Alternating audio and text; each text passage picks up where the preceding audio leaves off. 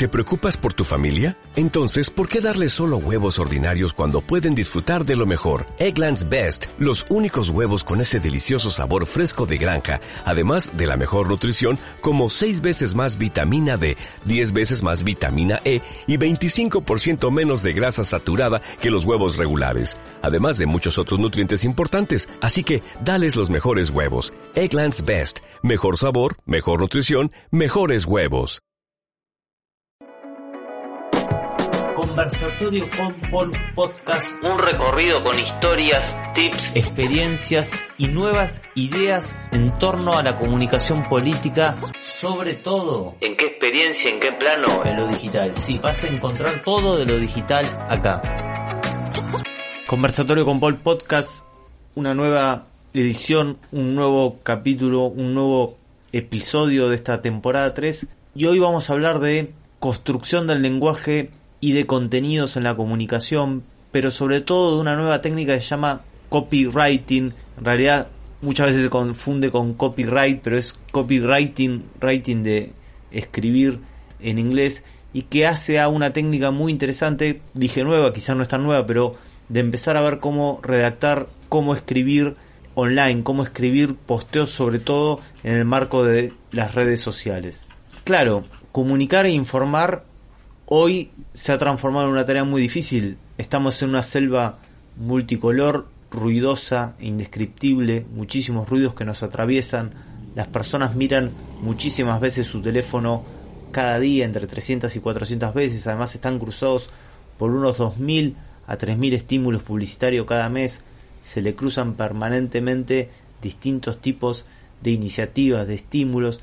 Hay muchos ruidos, muchos ruidos pero hay pocas nueces. Por, por lo tanto, la claridad es un valor en la comunicación. Digamos que comunicar hoy en gran parte es lograr una identidad clara, limpia y ordenada. Donde el otro sabe que va a encontrar, el otro sabe cuáles son mis valores, cuáles son mis ideas, cuál es el perfil.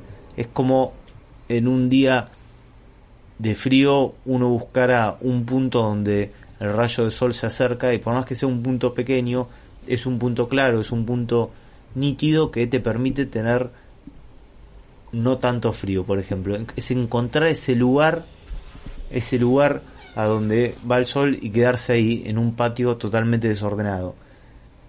Para eso hay que buscar la precisión, la simplicidad, la homogeneidad y por supuesto coherencia y continuidad. Coherencia y continuidad es fundamental en el desarrollo de lo digital, acompañado por lo por supuesto de una práctica real, analógica, este, de una práctica vivencial que tenga que ver con los valores que uno va construyendo. ¿Y cómo uno logra eso? Bueno, en principio definimos esto, ¿no? Hay un valor estratégico de ser simple y claro, no querer escribir mucho, no querer sobreactuar demasiado el contenido, sino ir a dos o tres ejes básicos que hagan a, a la gestión de la organización.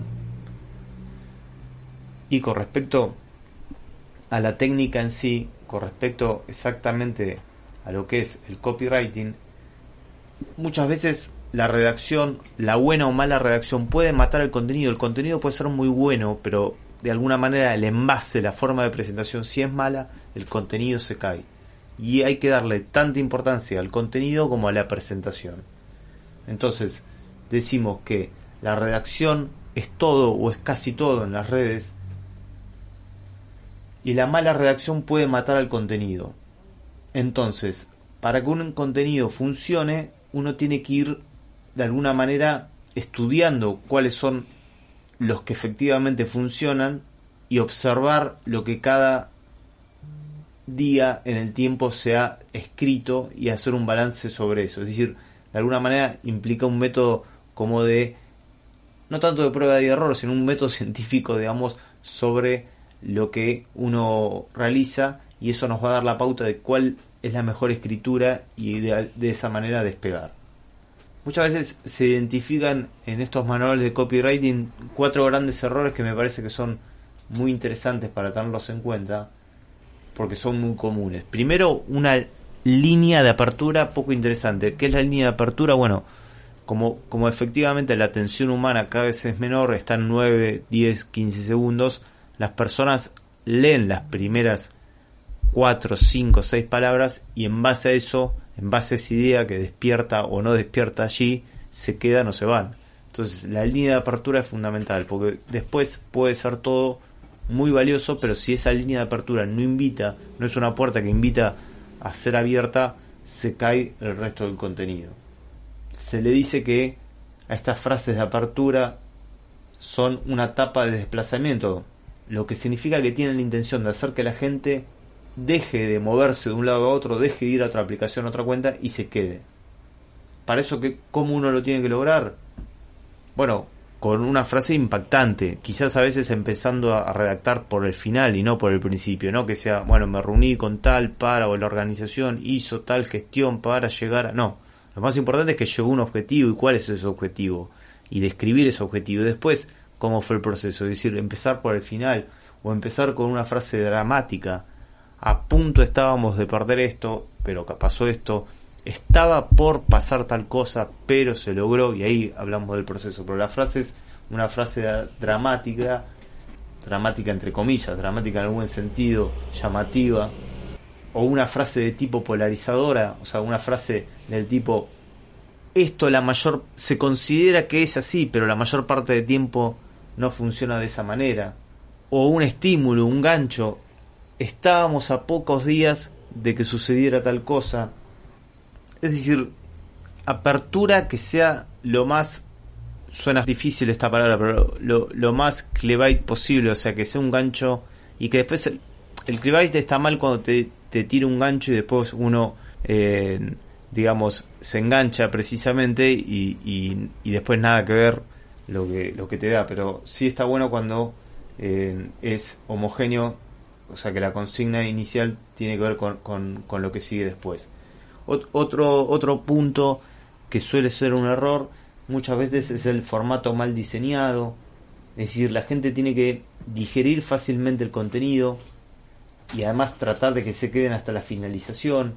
A veces se que dejan muchos espacios en blanco, se sobreactúan el uso de hashtag, entonces eh, eso, eso digamos como que genera difícil, una, una lectura más difícil, una, una, lectura que no fluye, a veces no se rompen líneas lo suficiente, es decir, romper líneas, crear oraciones, oraciones sintéticas claras de 4, 5, 6, espacio en blanco, un lindo espacio en blanco, si es posible incluso con este con dos enter si es que no da lugar, quizás a veces queda muy largo, pero dejar un buen espacio tipo párrafos con, con oraciones. Yo diría dos oraciones en un párrafo y oraciones de cuatro, cinco, seis palabras. Y romper líneas, que, esté claro los pasos, es como un paso de vals, como un paso de baile. Deberían ser tres pasos, esto, esto y esto. Listo, ahí terminó el posteo. Otro error muy común es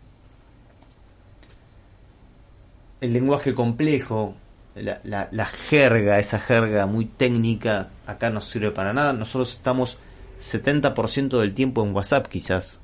Nuestra actividad digital esencialmente es la mensajería instantánea. Entonces, en ese lugar, la conversación se ha, se ha construido en un tono muy horizontal, muy coloquial. Yo no digo que hay que reproducirla tal cual, pero hay que tratar de que entre el tecnicismo y la jerga y WhatsApp encontremos un lugar medio más amigable, donde el otro no le estoy tirando una consigna al otro, estoy conversando con el otro. Por eso se dice que las redes son conversacionales, son conversaciones y las conversaciones son entre pares. Y si son pares, sean amigos o no, tienen un trato que interpreta ambos códigos o que hay un código en común, perdón, digamos que hay un código en común y ese código en común son palabras simples, eh, genuinas, sentidas, es un diálogo, precisamente es un diálogo, pero, pero es, es algo simple, digamos, es como una conversación entre amigos, de alguna manera. Y un cuarto punto, esto muchas veces es para las organizaciones, es un ejemplo que se toma de las marcas, yo tomo muchos ejemplos de las marcas porque me parece que son válidos, digamos, dentro del capitalismo, una marca comercial, convengamos que tiene otro objetivo distinto a la comunicación pública, pero está claro que invierten, reúnen talento, reúnen energía, tienen tiempo y en general cuando sacan conclusiones son conclusiones que ya están totalmente testeadas.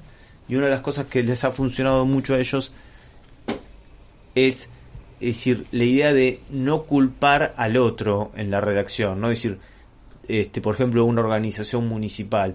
No, estás haciendo mal las cosas con la basura. No, a ese revés.